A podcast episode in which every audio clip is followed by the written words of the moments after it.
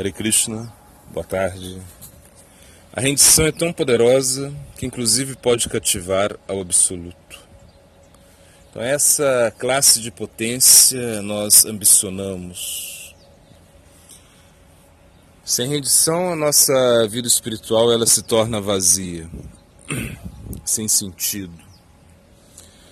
Poderíamos praticar muitas atividades do serviço devocional, inclusive poderíamos praticar as nove principais atividades que foram faladas por Sri Pralada Maharaj e aceitas por Sri Chaitanya Mahaprabhu, são Shravana, Kirtana, Vishnu, Smarana, Padaseva, Archana, Vandana, Dasya, Sakya, Atma Nivedam. Poderíamos praticar essas atividades, entretanto, tudo isso ainda seria vazio se não existir rendição. E a rendição, ela vai aparecer somente na pessoa que, que desenvolveu humildade, que desenvolveu tolerância. Então, realmente, nós não podemos é, deixar de atuar, temos sempre é, que estar buscando o plano da rendição entendendo que a rendição ela, ela é muito poderosa. Essa, essa é a potência que nós aspiramos. Queremos servir, entretanto, mais do que isso, queremos servir com rendição. Queremos servir é, com completa dedicação. Assim é, deveria ser a, a vida de um devoto. Inclusive, quando ele é, realiza alguma atividade para Krishna,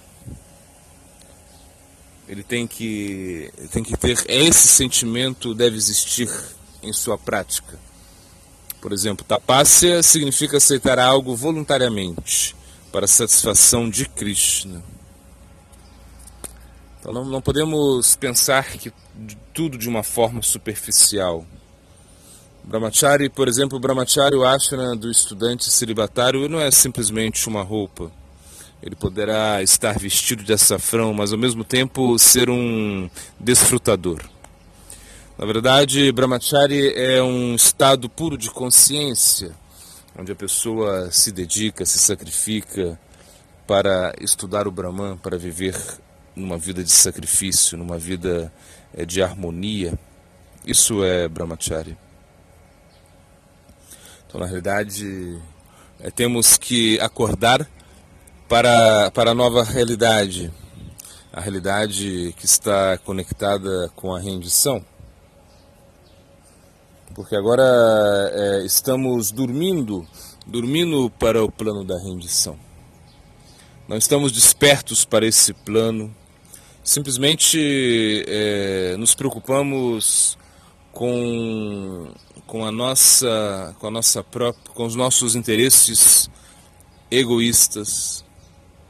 Então isso é algo completamente absurdo, porque depois Maia, é, Maia somente está esperando é, a oportunidade para nos fazer cair, está esperando para nos tragar.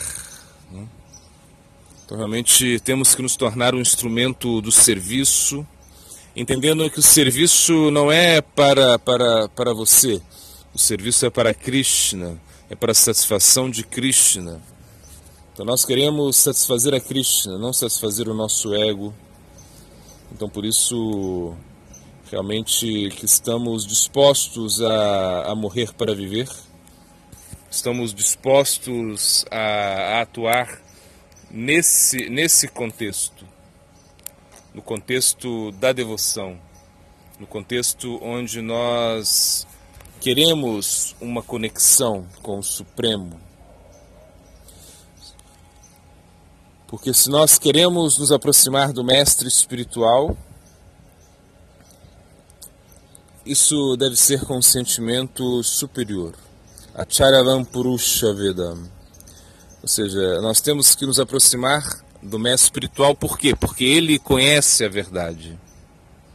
O mestre espiritual entende a respeito de todas as coisas. Então ele, ele conhece tudo, ele conhece realmente o que é melhor para nós. Isso é o mestre espiritual.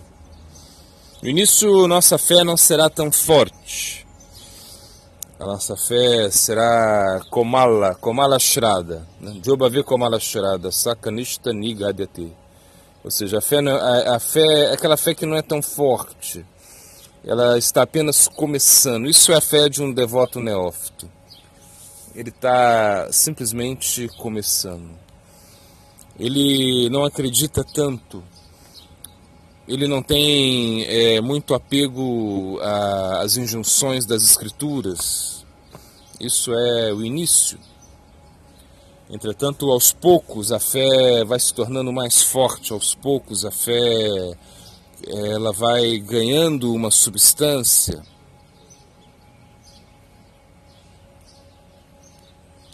Então, por isso, é, queremos colocar a nossa, a nossa energia em algo superior. Então, isso é viver no plano da rendição, quando nós acreditamos que é possível, quando nós acreditamos que podemos vencer a nós mesmos a vencer a nossa mente, vencer o nosso ego, controlar os nossos sentidos, desenvolver uma inteligência transcendental, uma inteligência que nos eleva, uma inteligência que sempre, é, sempre nos empurra para cima. Essa, esse tipo de inteligência que nos aproxima de Krishna, nós queremos viver nesse mundo, no mundo da devoção no mundo onde podemos ser felizes. Então, na realidade, é Krishna. Krishna, ele é Paramananda. Paramananda significa a fonte, a fonte de todas, de todas as melodias transcendentais, a, a, a fonte da bem-aventurança transcendental. Isso é Paramananda, né? a suprema personalidade de Deus, ela tem uma forma, ela tem uma forma, Saktidananda, Vigraha, uma forma de bem-aventurança, de conhecimento, de, de conhecimento e eternidade transcendentais. Então nós temos que nos render a esse aspecto. Se nós nos rendemos a esse aspecto superior, nossa vida será perfeita. Mukankaroti Vachalam, Pangolangayate Girim. Vande Paramananda Madhavam.